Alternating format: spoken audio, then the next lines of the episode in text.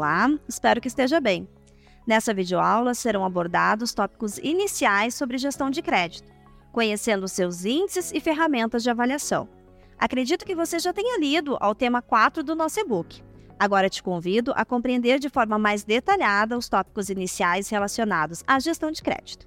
Dessa forma, você conseguirá compreender os conceitos e as análises realizadas com base nas informações. Bom, vamos então iniciar compreendendo o conceito de crédito. Em seguida, vamos entender os seis pilares da análise de crédito e, por fim, finalizar com os coeficientes de liquidez. Primeiro é importante nós entendermos o que, que é crédito, o que, que esse termo significa. Crédito representa a transferência de bens atuais com uma expectativa de receber no futuro, tornando-se assim um recurso de alta importância para as empresas, visto que impulsiona o aumento das vendas.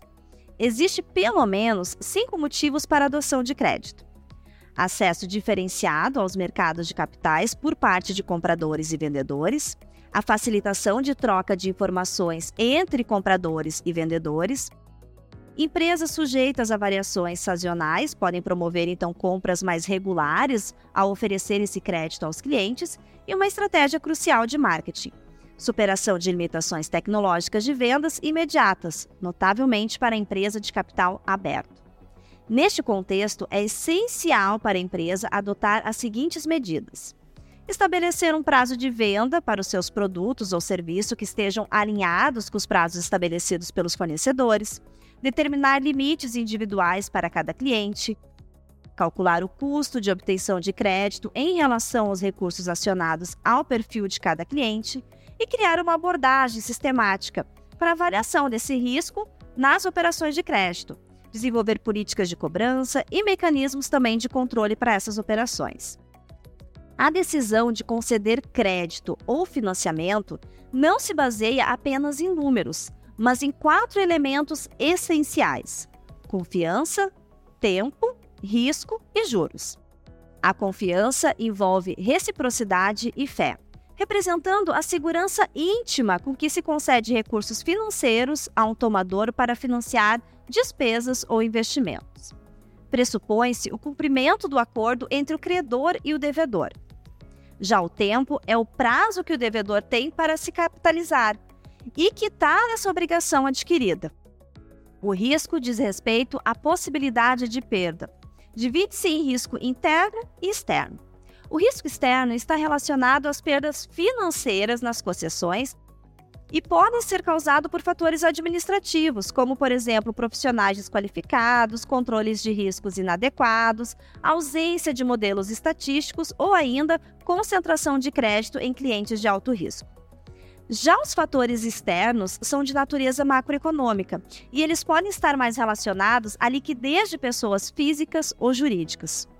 Para entender o conceito de crédito, é importante destacar que se trata da entrega de um valor presente com base na promessa de um pagamento futuro.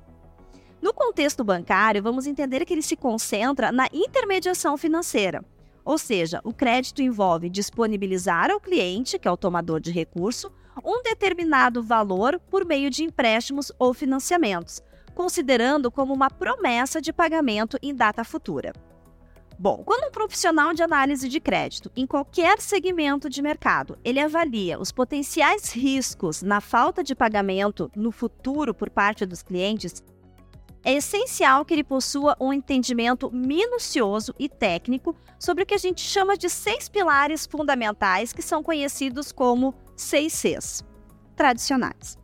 Esses elementos, eles destacam a habilidade de cumprir com obrigações financeiras em compras a prazo por parte dos tomadores de crédito, incluindo capacidade, condições, capital, caráter, colateral e conglomerado.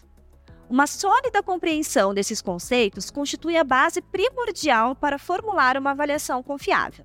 Vamos entender agora cada um desses Cs. O primeiro deles é o caráter. Nessa etapa, é importante analisar a reputação do cliente e verificar se há algum fato que possa desaboná-lo. As informações externas, elas podem ser obtidas por meio de órgãos de proteção de crédito, verificando se o cliente possui títulos protestados em cartório ou se está cadastrado no CCF, que é o Cadastro de Cheque Sem Fundo. Além disso, observa-se o histórico de ocorrência no Serasa. É comum também recorrer aos fornecedores para obter informações sobre o hábito de pagamento desse cliente. O nosso segundo C é a capacidade. Na capacidade, a gente avalia a base das receitas e despesas dessa empresa, verificando se essas permitem cumprir as obrigações no mercado. Refere-se à avaliação subjetiva do analista quanto à habilidade do cliente em gerenciar e converter esses negócios em receita. Normalmente, os credores consideram aí a renda das pessoas físicas ou a receita das empresas como uma fonte primária de pagamento. E o principal indicador para verificar se o cliente possui capacidade para honrar a dívida. Para as pessoas jurídicas, são analisados os demonstrativos e relatórios contábeis, com foco na liquidez e no endividamento, que nós já vimos. Os sócios e empregados também são analisados, assim como o desempenho da empresa no mercado, seu histórico de sucessão e insucesso com produtos e serviços oferecidos. O terceiro C é o capital. A situação financeira do cliente reflete-se em seu capital. São consideradas informações relacionadas ao endividamento, liquidez, lucratividade e outros índices financeiros calculados a partir das demonstrações financeiras da empresa.